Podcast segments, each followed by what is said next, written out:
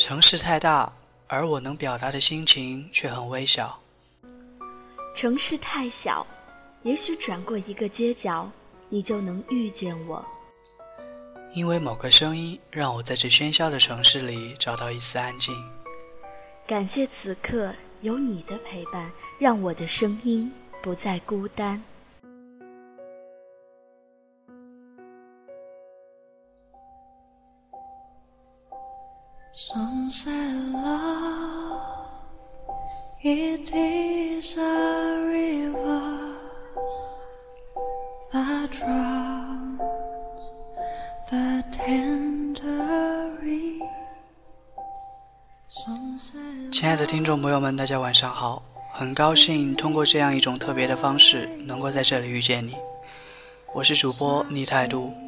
欢迎大家收听励志 FM 五幺七六八七那些年我们的生活。今天我会和主播深蓝色的情书一起为大家献上这样一期很特别的节目。这期节目我们很早就想要做了，之前也听过很多主播的版本，但是终究还是要用自己的心绪来演绎这样一段故事。接下来，让我们走进作业本的故事。你去了巴黎，我留在北京。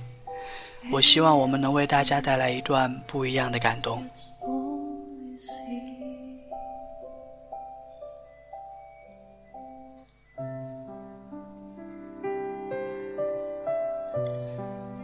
其实我已经不爱你了，在我们结婚两年以后，你也早就不再爱我了。在我们结婚两年以后，你明白，我了解，只是我们谁也都没有说出来。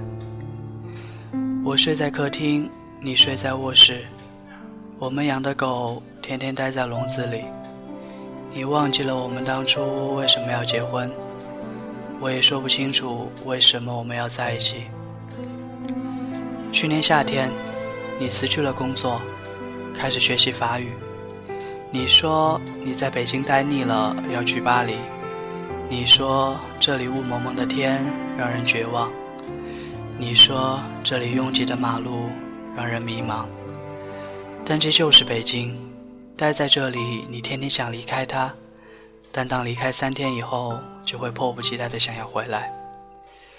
你的法语进步很快，秋天的时候，你已经会唱《我的名字叫做依恋》这首歌了。我们在国贸那家 KTV 里唱歌，那时候《中国好声音》正铺天盖地，有个叫做华少的主持人飞速的走红。我记得那天晚上，唯一一个没有唱歌的人是我们的朋友作业本。你唱了好几首，我不记得歌词。我们彼此觉得分开只是说说玩而已。那天晚上风很大，北京城好像在嚎啕大哭，但无人相信。我们一起把作业本送回东四环。你坐在前排，他还开玩笑地问我，什么时候把你杀掉？我说你去巴黎之前必须把你杀掉。你笑了，我也笑了。路灯突然变得好温暖。你知道我是个胖子，可你也不高，你也不漂亮，你也没有大长腿，没有大胸。你不会玩自拍，不会 PS 自己的脸，甚至你的眼睛没有一点女人味。你和我都不知道我们为什么要在一起，又为什么打算分开。回到家，你抢到了床，我抢到了沙发，这是我们的约定，谁抢到床谁就睡床。这个家不大，我买的时候花了一百六十万，现在可以卖两百万了，才两年的时间而已。接下来的日子，你还是去学校学习法语，我照旧去公司上班。我有时候会去接你，你有时候会来找我。他们看我们的样子，觉得一切正常，但是在每次吃饭的时候，我还是会威胁你说：“你要感谢我赐予你的食物。”你也会装模作样的合起手来，喃喃有词地说：“猪啊，感谢你赐予我的食物。”因为你没有工作，我养了你半年多。我们也会像情侣一样去三里屯看电影，也去喝咖啡。你爱吃一些奇怪的蛋糕，我抽烟。我以为日子一直会这么持续下去。你的法语越来越好，已经可以看懂让雷洛的电影字幕。那是我喜欢的一个电影演员。我喜欢的东西并不多，你看起来好像也没有什么爱好。秋天结束了，你突然说你要出去租房子住，让我出租金，我答应了。你收拾了你的东西，分了好几次，一次一次搬走了，我都不在家。他们说胖子哭起来会很难看，胖子流泪会很丑陋，所以我都不在家。你搬走就搬走吧。很快，北京下了第一场雪。你的新家我从来没有去过，我只是到你家楼下给你送过你的书。我们的联系也越来越少，我们对彼此宣告分手，好像是我们都获得了解放，得到了自由。这时候，我感到北京真的很大，很空旷。我买了一批酒，有俄罗斯的烈酒。有法国的红酒，也有英国的威士忌。我常常把它们兑在一起，喝来喝去也都喝不醉。有时候我一觉醒来，会看到踩着行李箱，在我的衣柜前找来找去。你有了男朋友，我也开始使用各种软件，微信、陌陌，我甚至注册一些婚恋交友网站。我开始打扮自己，我穿起靴子、风衣、围巾，我买了各种大牌的腰带，H 字母的、G 字母的、Z 字母的，我都有。我也学着他们的样子，鼻子上架起一副无色黑框眼镜。作业本嘲笑我说：“你越来越像一个港怂了。”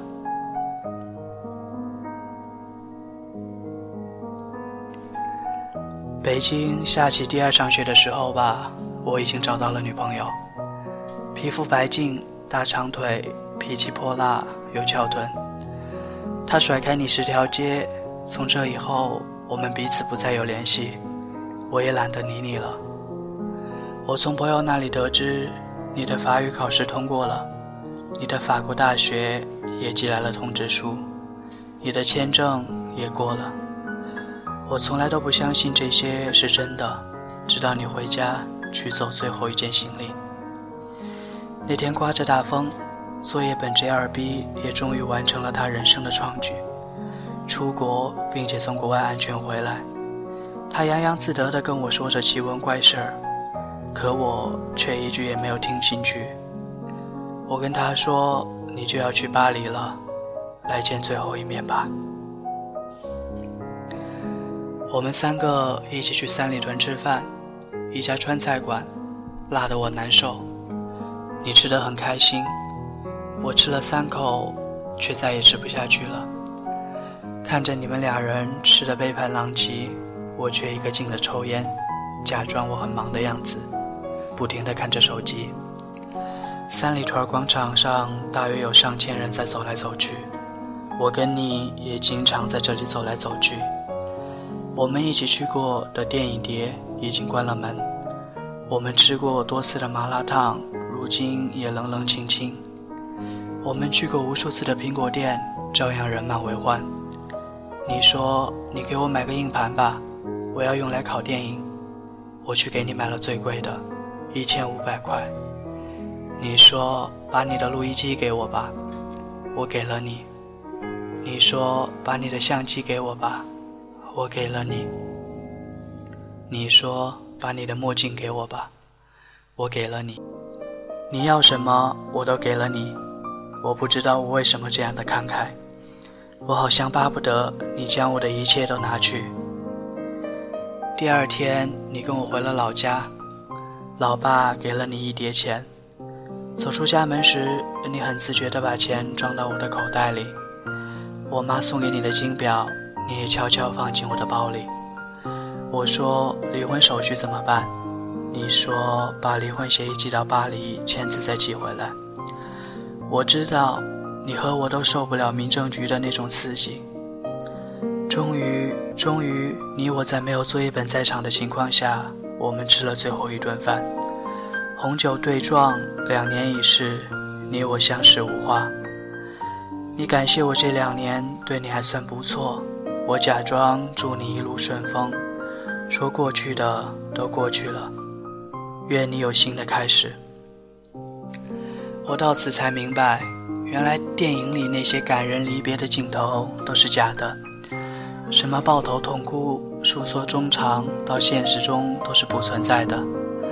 我以为我不会觉得难过，直到吃完这顿饭。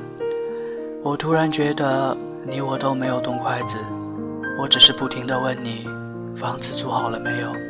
学校安排好了没有？带好药物了没有？手机、相机、录音机充电没有？护照、机票放好了没有？我问的都是这些话。你说我唧唧歪歪、絮絮叨叨，不像前任老公，却像前任老爸。你看。我从来就没有说过一句挽留你的话，我们竟然也没有挽留过彼此，照样是我买单。我在心里说，这是我最后一次为你买单了，这也是你最后一次跟我吃饭了。第二天我没有去机场送你，我知道送你去的那个人不应是我。我还是去了机场，可我想躲在 T 三的一个角落里，我想再多看你一眼。你长得不漂亮，你没有大长腿，你没有大胸，你皮肤不白，你个子很矮，可我就想再看你一眼。无数人在机场分别，有的人拥抱，有的人挥手，有的人却只是用眼神对撞一下。我没有看见你，没有伤心。机场离咱们家只有短短三十分钟的车程，我就是感到我突然没办法开回去了。我在车里坐了好久，天上的飞机不停地飞走，也有飞机不停地降落。我忽然有一种我是在这里等你回来的感觉。你的航班已经飞走了很久，机场从没有几个人到人越来越多，再到人越来越少。太阳从东边走到南边，又到西边，我最终还是回了家。我坐在沙发上，这时的我，发现咱们只有六十平方米的家是那样的大，那样的宽阔。那两只狗也安静地待在笼子里，好像不饿的样子。我的女友今晚没来，你的男友也没有陪你去巴黎。我们两个看来都有寄托的人，在这个日子里，竟然都是形单影只。你知道在北京最怕的是什么吗？没有人陪。所以鬼街总是有那么多的人在吃饭，所以这个城市连空气都在拼命的变得拥挤。一周以后，作业本突然问我伤感期过了没有，我说还没有。他说他一直不相信你去了巴黎，其实我也不相信，但的确。你去了巴黎，我留在了北京。我们不再有联系，就像梦一场。你悄无声息的出现，从陌生人到过路人，最终悄无声息的消失。今晚的北京，外面像疯了一样的嚎啕大哭，暖气已经停了，真冷。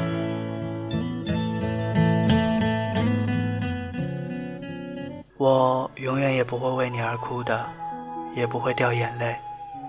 他们说，胖子哭起来很难看，掉起泪来很丑陋。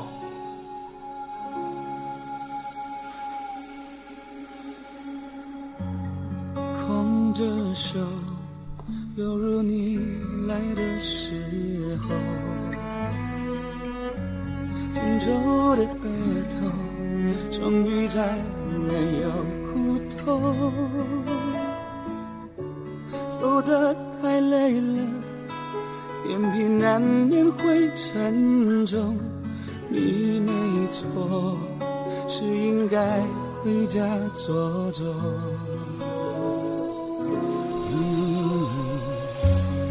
鸣笛声悄悄地刺进耳朵，这一次挥手，恐怕再没机会问候。最后一遍了，换你躲进我双肘，想靠在曾摇动我的天空。别说话，泪水你别带走。镜子里的我，已留下你轮廓上的笑容。别回眸，末班车要开了，你不过先走。真爱是让不舍离开的人好好走。哒哒哒哒。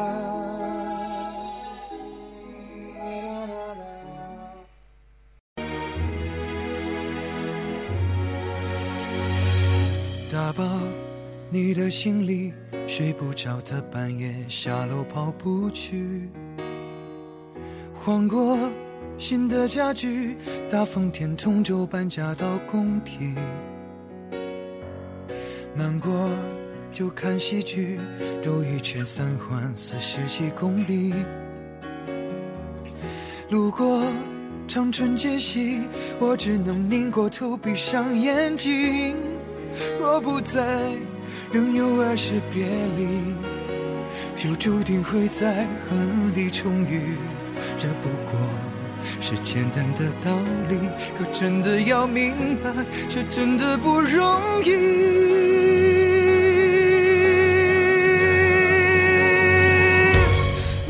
在北京，我不在人群，日子过得就像是后未平静的喘息。见的是身体的潮汐，什么是呼吸的伴侣？都看突袭来的回忆，都是场战役。你不在北京。我不再关心这个城市雾霾、放晴和世俗的乐趣。人来人往在，风男绿女在，街上还常听到你喜欢的歌曲。可惜不是你？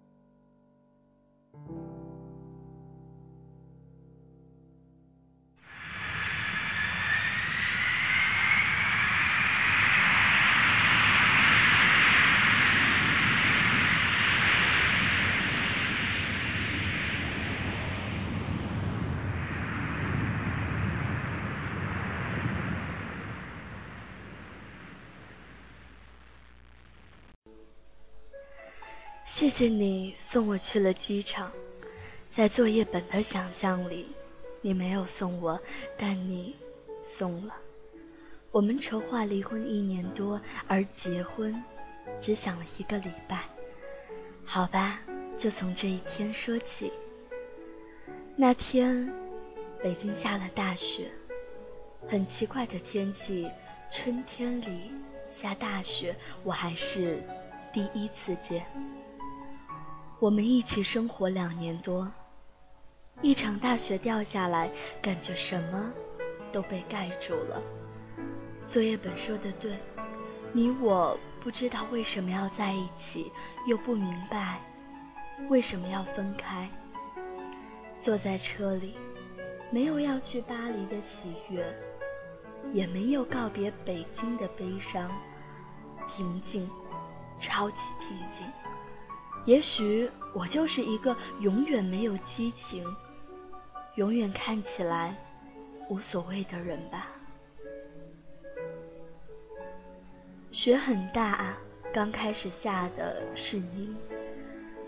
北京刚刚开完两会，国家换了新的领导人，人们都在谈论这些，可这跟我们又有多大的关系呢？我们这两个字就要变成你我了，时间把你我变成我们。用了两年，岁月把我们变成你我，也用了两年。大概所有的一辈子要在一起，都是在一起一阵子吧。机场高速两边到处都是追尾的车，惨不忍睹的趴在路边。要分开的人们为什么都是这样的迫不及待呢？我搞不懂。你还跟我开玩笑，千方百计的逗我，我就是开心不起来。你知道人生最怕什么吗？就是无论如何都高兴不起来。我也在应付着你，你我好像都在找一句台词来告别，但这句合适的台词却始终都没有出现。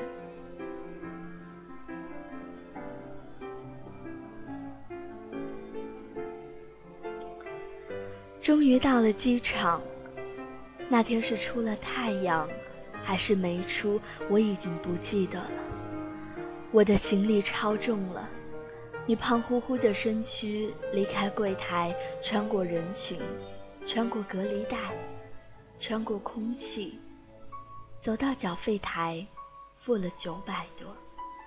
你穿着靴子，穿着牛仔裤，可笑的是。你还穿着衬衣，衬衣是你女朋友买的吧？看起来好合身的样子。没有严肃告别，也没有说再见。大概大家都知道，以后再也见不到了。我轻轻离开你的视线，你安静的看我走出你的视线。我好像永远都看不清楚方向，分不清楚明细。这些年这样也就过来了。我没有去看安检通道，糊里糊涂的就走了进去。你在后面喊我，我以为你舍不得我。我努力的调整五官。调整呼吸。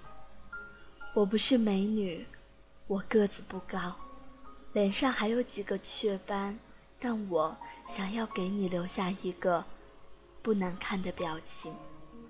我回头转过身，你向我挥起胖胖的手。哦，原来是挥手道别。我也对你挥了挥手，然后转身继续走。以前我觉得一转身就是一辈子是一句太傻的话，但此刻觉得没那么傻。有些话要放在合适的环境下才有杀伤力。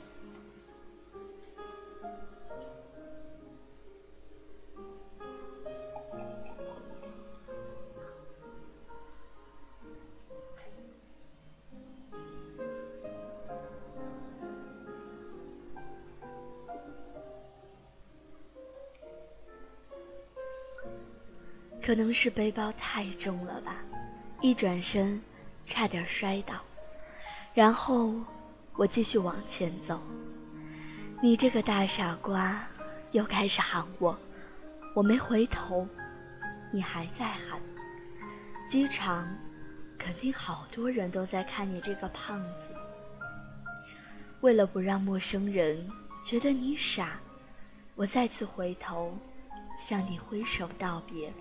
然后，你做了一个很奇怪的手势，指向右方，那里有一个箭头。我一看，扑哧笑了。我走向的竟然是国内安检入口。谢谢你，最后一次为我指路。我是个路痴，到现在都不知道怎么从三里屯到东四环。等我走到国际通道，没有任何犹豫，也没有任何打算的转过身来，一本正经的向你挥手告别。你还是那么胖，你刮了胡子，脸上干干净净，你穿的臃肿的羽绒服显得你更加的胖。我不明白你跟你的朋友作业本为什么总把自己搞得像个粽子，我也不明白为什么总是喜欢吃甜的东西。你们那么胖，都还不自卑。你的牙齿很白，隔了一百多米，我都能模糊的看见。你两只手不知道往哪里放。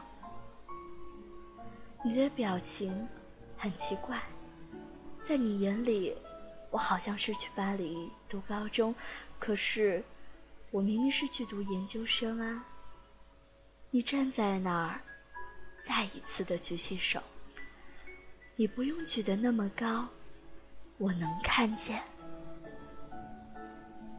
也就是这一刻，我突然觉得背包更加的沉重了，压得我喘不过气。我顿了顿，稳了稳，停了停，再也没有回头的走进安检口。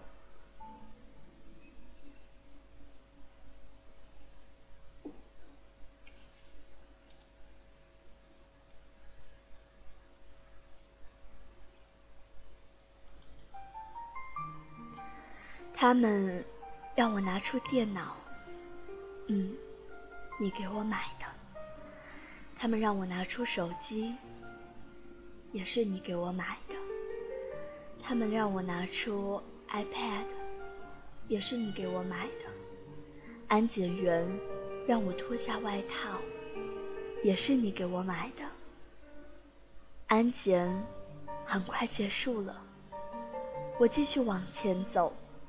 好像所有人都在看我，我慌里慌张的背包就冲破拉链，洒了一地。我把它们全部都塞进背包的时候，突然想起，我嫁给你的时候，我也没有像现在这样紧张过。我怕你会冲进来，又渴望你会冲进来，一把抓起我说。滚回家去！但你没有。看时间，已经开始登机了。我还没有找到登机口，背包太重了。你的电话打过来，告诉我登机口在几号。转几个弯，我确定你不会再看见我了。我很轻松地放下背包。开始找你，我知道我不会再看到你，一股巨大的失落感顿时都涌过来，我一下子搞不懂我为什么要去巴黎，而我讨厌的北京突然是那样的美好。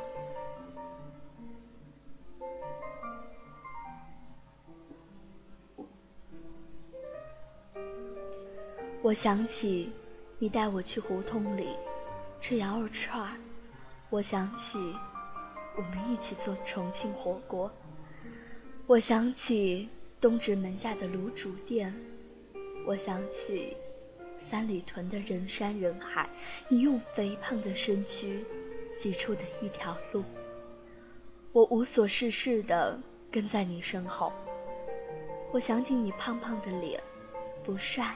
没有线条，你的大脑壳，我才发现这些我以后都不用见到了。巴黎不会太拥挤，我这样告诉自己。机场广播开始喊我的名字，催我登机。我甚至以为那声音是你。滴的一声，我完成了最后一道手续。我将要有十几个小时不能用手机，不能上网，不能跟地面的人有任何联系。空少开始介绍安全须知。我看着舱门，我在想，如果你冲进来把我拦下，那我托运的行李该如何是好？我一直盯着紧闭的舱门，我害怕响起砸门声，我又盼望响起砸门声，但是没有。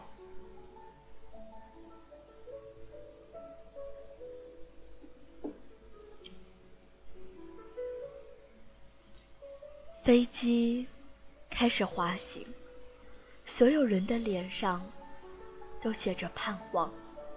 有的人去旅行，有的人去探亲，有的人去买东西，他们都好快乐的样子。北京不是经常堵车吗？为什么你送我去机场还下过大雪？却没有堵车。北京不是刚刚下了大雪吗？为什么去巴黎的飞机没有晚点？今天不是取消了好多航班吗？为什么去巴黎的飞机没有被取消？飞机冲上天空的那一刹那，我好像看见你在北京的某个角落向我挥手。我的手指动了动，没有举起来。我知道，我举起手，他们会诧异的看着我，觉得我神经质，觉得我是一个有问题的人。飞机冲破云霄的那一刻，我想，管他们呢。我举起手，像你看得见我，我看得见你一样。两只手隔空挥舞。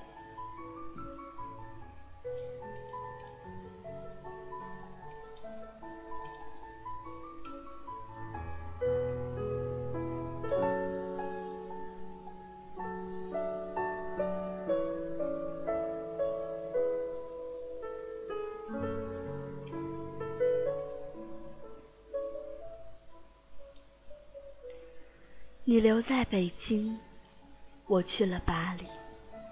有时候，我不得不承认，当爱情退却消失，有种叫做亲情的东西，像刺一样的扎进心里。它逼迫我们将已经变成你我的我们，再一次连在一起，用最疼的方式。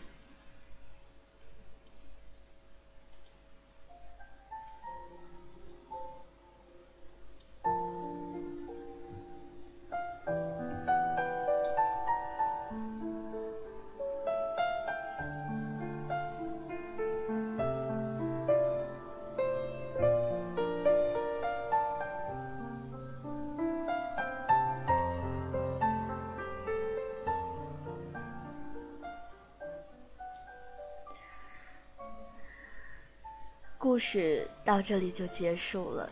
我第一次接触这篇文章的时候是在作业本和微博里，然后在我快要考试的时候，我听到了电台版的这篇文章，男生的声音格外的温柔深情，一下子让我忍不住的哭出声。很爱这样的一篇文章，同样的也很希望能够把它做成电台分享给大家，所以呢就找到了我们的主播逆态度，再一次谢谢他能够陪我完成这样的一个故事，而我也很期待以后会有更多像这样的故事里，能够通过我们的声音分享给大家。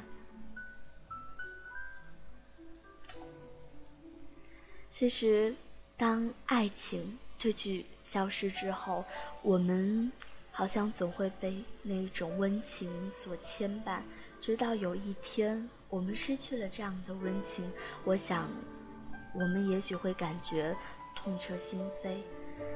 好了，就把这样的一段故事分享给单身下、爱情中所有的你们，请你们务必珍惜生命里的每一份美好。我是你们的主播深蓝色情书，感谢你的聆听，我们下期再见吧。